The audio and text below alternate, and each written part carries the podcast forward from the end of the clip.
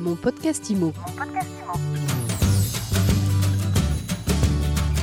Bienvenue dans ce nouvel épisode de mon podcast IMO, le seul podcast quotidien 7 jours sur 7 en France sur l'immobilier, sur l'actualité de l'immobilier exactement. Vous nous retrouvez sur mysweetimo.com et sur toutes les plateformes de podcast, hein, sur Deezer, sur euh, Apple Podcast, sur euh, Spotify, Google Podcast, sur Amazon aussi depuis quelques temps. Vous êtes de plus en plus nombreux à nous écouter. Aujourd'hui, notre invité, c'est Daniel Dubrac. Bonjour Daniel. Bonjour. Daniel, vous êtes la présidente de l'UNIS. Alors, on va avant toute chose, parce que vous êtes là pour nous parler d'un manifeste et pour parler de l'élection présidentielle, on va y revenir. Avant toute chose, on va rappeler en deux mots ce qu'est euh, l'UNIS. C'est un syndicat professionnel. Absolument, c'est la première organisation de, de professionnels de l'immobilier qui représente tous les métiers du secteur, les agents immobiliers, les mandataires indépendants, les gestionnaires de copropriété, les gestionnaires locatifs, les administrateurs de biens, les experts et les promoteurs innovateurs. On est 6 000 entreprises à peu près, indépendants et réseaux et groupes, 22 000 salariés, puis 26 600 qui sont des mandataires, c'est-à-dire des travailleurs indépendants ou des auto-entrepreneurs sur un volume de 40 000 mandataires. L'UNIS, l'Union des syndicats de l'immobilier, en vue de l'élection présidentielle de 2022, qui arrive à grands pas, cela n'aura échappé à personne, vous avez euh, préparé un manifeste en 14 points qui est très intéressant. Vous proposez 14 points qui sont selon vous indispensables pour, je cite, favoriser l'accès au logement. Et votre but, clairement, c'est d'interpeller les candidats à l'élection. Vous allez leur envoyer ce manifeste, j'imagine. Qu'est-ce que vous leur demandez concrètement dedans? Alors, on va leur envoyer le, manifeste, euh, effectivement. Pourquoi ce manifeste? En fait, on a, on a fait un sondage auprès de nos adhérents et on s'est rendu compte qu'il y avait 80% de nos professionnels qui sont inquiets, euh, voire assez pessimistes sur le traitement du secteur de l'immobilier euh, lors du prochain quinquennat. il y en a simplement que 20% qui sont optimistes, d'où l'idée d'un manifeste. Bon, vous savez qu'on a le problème de la rénovation énergétique des immeubles, on a aussi le problème du coût de l'énergie, on en a beaucoup entendu parler. On a aussi le souci d'utiliser tous les dispositifs et outils d'innovation pour euh, mieux faire son métier, mieux renseigner et mieux informer. Et puis on a aussi le fait que bah, l'offre de logement, elle est quand même euh, compliquée, elle euh, reste insuffisante en nombre, elle est difficilement accessible pour les jeunes, il y a du parc ancien qu'il faut rénover. Donc c'est pour ça qu'on s'est mobilisé de façon euh, générale sur euh, face au pouvoir d'achat lié à l'immobilier et le logement. Beaucoup de rénovations, effectivement, ça c'est un des points extrêmement importants. D'ailleurs, vous y revenez. Nous, là maintenant, sur un podcast, nous n'allons pas avoir le, le temps de revenir sur les 14 points en détail, mais je voudrais en isoler quelques-uns quand même très importants. Vous proposez vous aimeriez que l'on crée un ministère de l'habitat. Ah oui, ça c'est une proposition phare. En fait, on souhaite créer un plein ministère de l'habitat qui s'appuie sur euh, les professionnels tiers de confiance que nous sommes. Pourquoi? Parce que c'est toujours, on est toujours pris entre euh, le logement, éventuellement aussi euh, le, le, territoire, sur le ministère de, de la justice.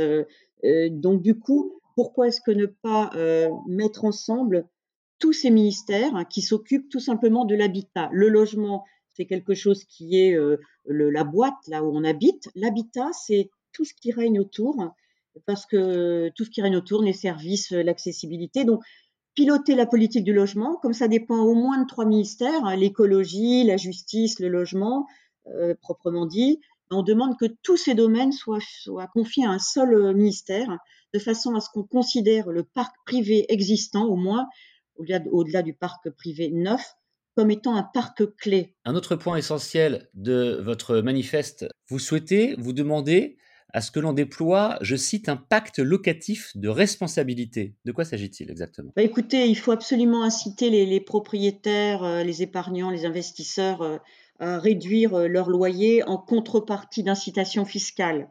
Vous avez en France beaucoup moins de propriétaires et beaucoup plus de locataires que dans la majorité des pays de l'Union européenne, on souffre d'un manque euh, de logements locatifs.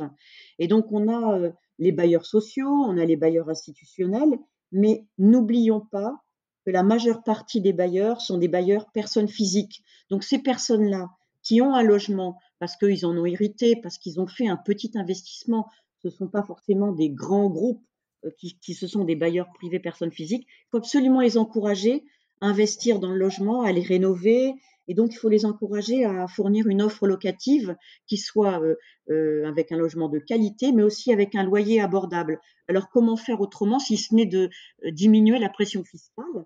C'est pour ça qu'on a proposé de mettre en place un amortissement fiscal universel pour l'intégralité de ce parc locatif privé. Et donc, évidemment, le montant de l'amortissement serait inversement proportionnel au niveau du loyer, bien sûr. Et puis, en quelques mots pour terminer, euh, Daniel Dubrac, sur euh, le manifeste de l'UNIS pour les candidats à, l'élection présidentielle, on parle de rénovation. Vous l'avez déjà évoqué rapidement tout à l'heure, la loi climat et résilience et euh, le nouveau DPE dont on a beaucoup parlé ces derniers temps impose dans les années qui viennent, avec un calendrier qui est assez précis, des rénovations. C'était indispensable, et ça, personne ne le discute. En revanche, ça va amener différentes difficultés pour sa mise en œuvre, notamment financière. Et là aussi, vous avez des demandes. Là, effectivement, on a des demandes. Bah déjà, vous savez que pour pouvoir rénover, il faut d'abord faire un bilan. Donc, euh, vous avez euh, le diagnostic de performance énergétique dont on parle beaucoup. Donc, euh, éventuellement, le, prendre en charge ou avoir des aides là-dessus. Et puis après, une fois qu'on connaît le problème de l'immeuble et qu'on connaît les travaux, le plan pluriannuel, il faut absolument qu'il y ait des aides. Donc, il y a des aides dont peut-être le public a entendu parler, qui est ma prime rénov. C'est une aide qui est intéressante, mais pour autant, il faut qu'elle soit absolument irrévocable. C'est-à-dire une fois que l'aide a été décidée par rapport à un programme de travaux qui sont éligibles à cette aide, il faut que cette aide elle soit sanctuarisée. Il faut qu'elle reste, même si les travaux ne démarrent pas tout de suite, parce que vous savez, il y a les fameuses lois de programmation de finances qui de temps en temps changent les travaux qui sont éligibles, le montant de l'aide. Donc là, nous, on dit attention, dès l'instant où c'est voté, il faut absolument qu'elle soit gardée. C'est pour ça qu'on parle d'une loi de programmation pluriannuelle. Et puis après, il y a aussi le reste à charge, c'est-à-dire une fois que vous avez les aides, que vous avez voté vos travaux, que vous les avez planifiés, il reste quand même un complément. Et donc ça, il faut que ça soit finançable. Il faut donc que les banques puissent euh, nous donner des outils pour des emprunts communs auprès d'une collectivité. Ce qui nous préoccupe, c'est les immeubles euh, en copropriété et donc le parc euh, locatif privé et les bailleurs dans ce parc locatif. Il faut absolument qu'en copropriété, parce que quand on est dans une maison individuelle, on décide tout seul de la stratégie. Dans une copropriété, c'est plus compliqué. Et donc, il faut absolument qu'il y ait des moyens de financement qui soient adaptés et qui soient possibles pour travaux de rénovation. Merci beaucoup Daniel Dubrac d'avoir fait le point euh, avec nous. Je rappelle que vous êtes la présidente de euh, l'UNIS. C'est un syndicat des professionnels de l'immobilier. Vous représentez aussi bien des agents immobiliers que des syndics de copropriété, des promoteurs, des rénovateurs, des euh, experts immobiliers. Vous travaillez aussi avec et sur l'immobilier d'entreprise. Bref, vous l'avez dit au début de l'interview, vous représentez beaucoup d'entreprises et beaucoup de monde en France sur ce secteur. Vous étiez avec nous aujourd'hui pour nous parler de ce manifeste en 14 points que vous euh, adressez aux candidats à la présidence de la République pour l'élection de 2022.